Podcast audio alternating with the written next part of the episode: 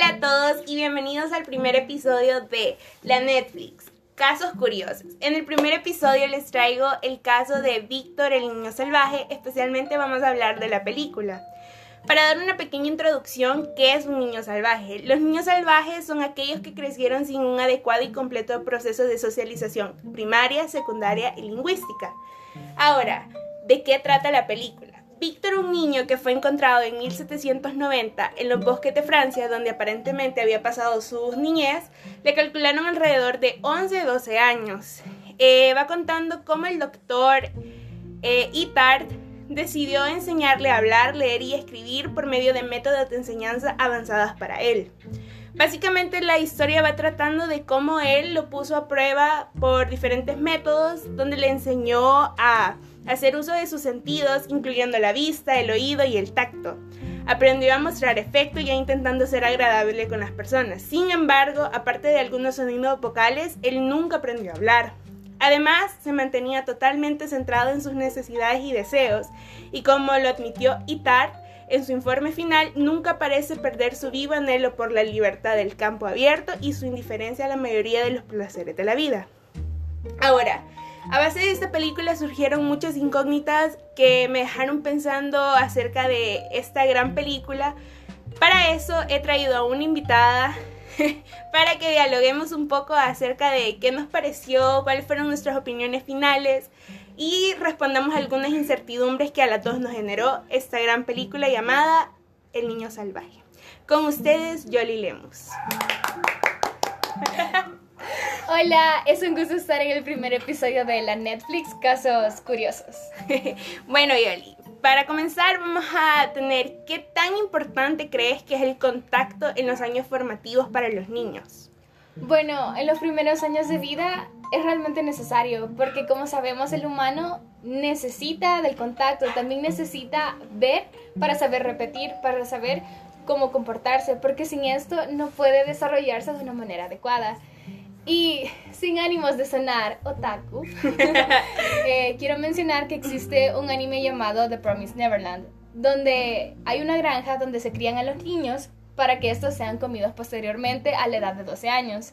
Y lo que te plantea en el anime es de que estos niños necesitan desarrollarse en un ambiente amplio, libre, tienen que ser felices, tener muchas comodidades, pero al mismo tiempo eh, ciertos retos intelectuales, porque de esta manera es comprobado que el cerebro se desarrolla óptimamente.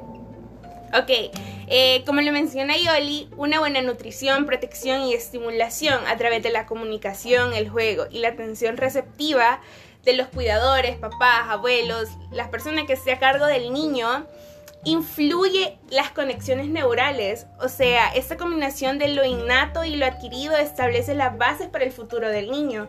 Básicamente desde que somos chiquitos necesitamos una estimulación para que nuestro cerebro se vaya desarrollando de una manera que conectemos con la realidad que nos rodea.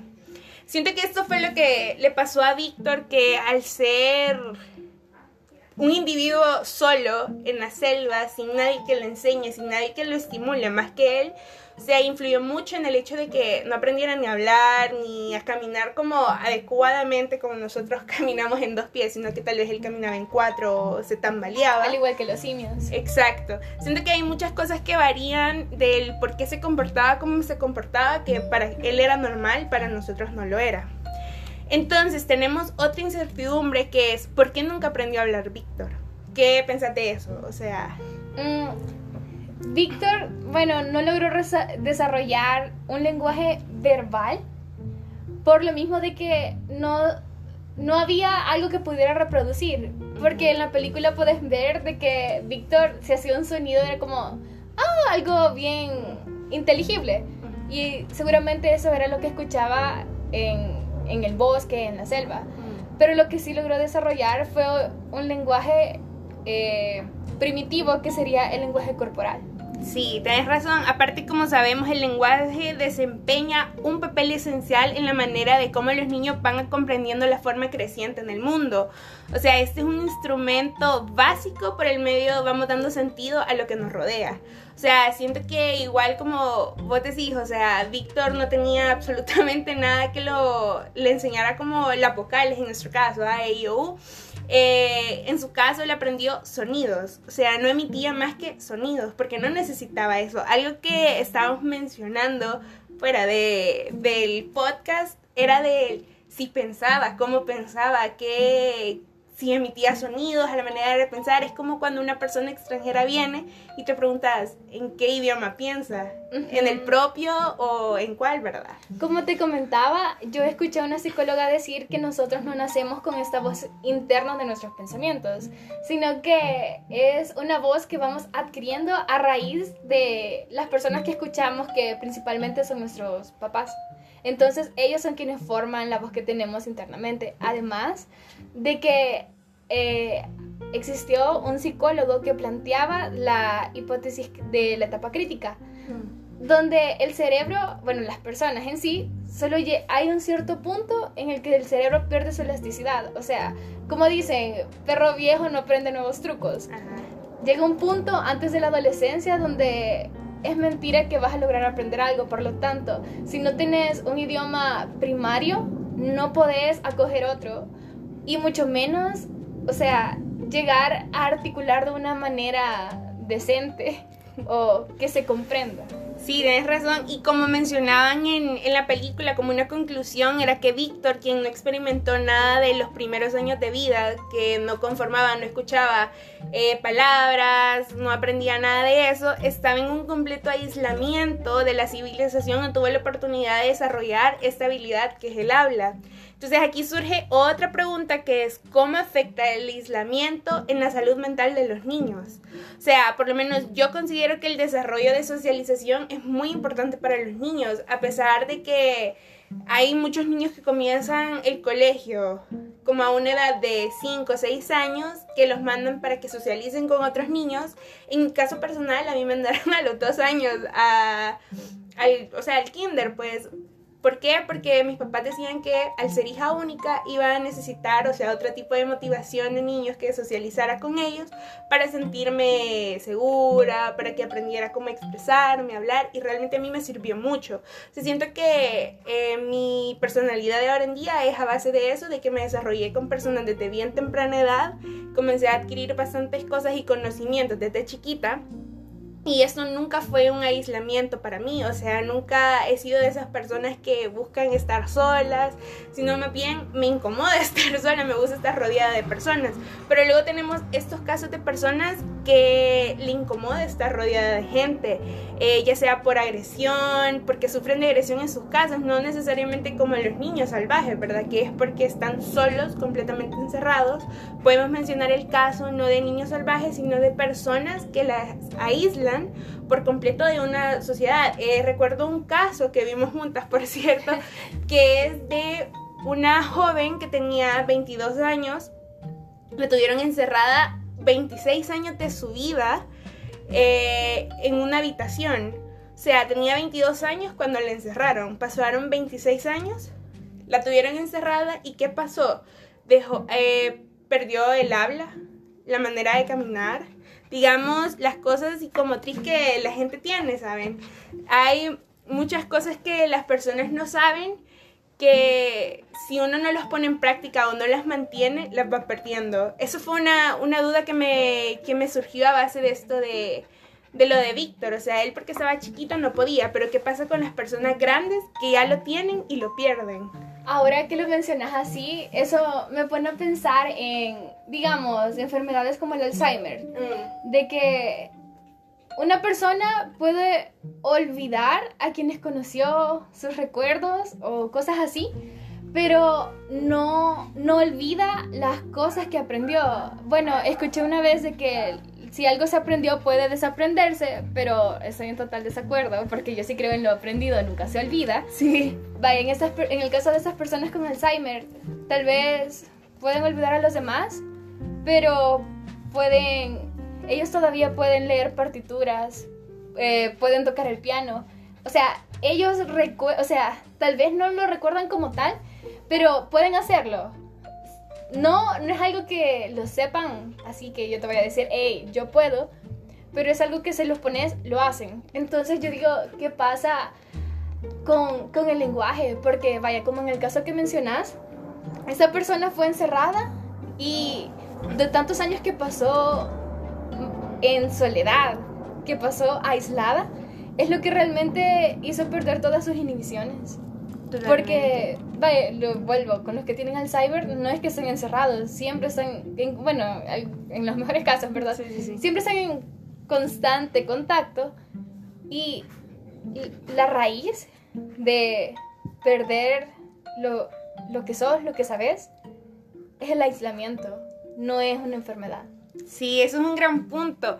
Ahora bien, en los niños eh, también podemos decir acerca de que, según estudios que estuve leyendo, es que no en todos los niños el aislamiento tiene la misma secuela. Por ejemplo, leí, leí en muchas ocasiones que decían que en niños ocasionen, ocasionan pesadillas, eh, aislamiento propio, voluntario, perdón.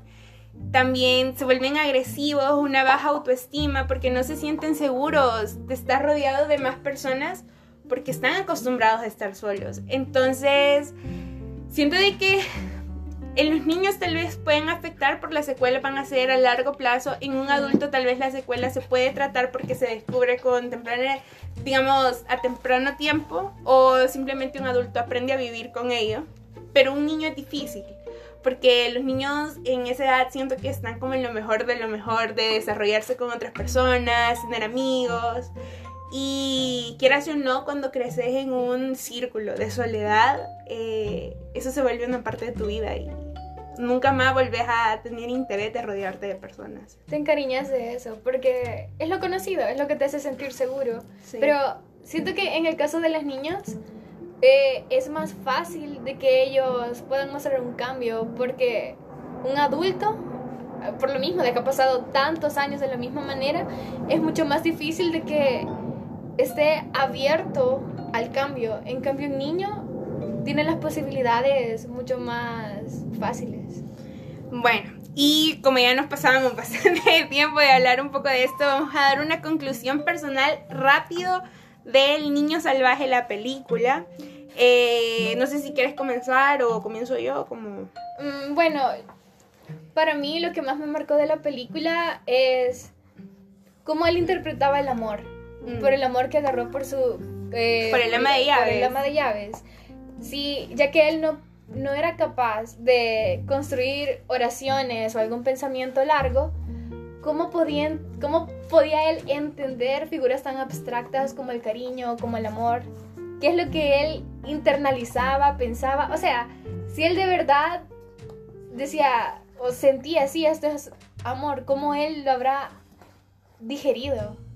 Sí, totalmente. Siento que eh, comparto también eso que lo que te marcó bastante la película, porque lo mencionábamos antes, es de cómo uno sabe muy bien, o sea, el doctor fue el que prácticamente le enseñó todo, o sea, él le enseñó a leer, a escribir, a entender, a comportarse, lo que sea, pero él, o sea, por esta persona era un respeto, no era un, amor, ¿sabes? Sino que, que, por quien sintió este cariño fue por el ama de llaves, porque era ella quien lo cuidaba, ella quien lo alimentaba, quien lo bañaba, le cortaba el pelo, lo vestía.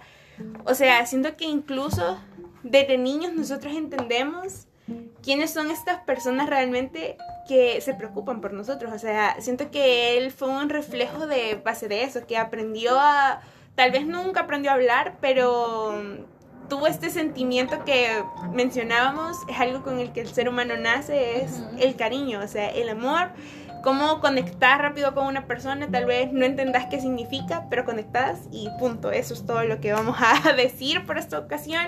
Así que muchísimas gracias por haber acompañado en el primer episodio de la Netflix Casos Curiosos. Eh, esperamos les haya gustado y para más casos curiosos, esperen el segundo episodio. Y suscríbanse. Muchas gracias y hasta pronto. Y fui Adriana Flores, por si no sabía.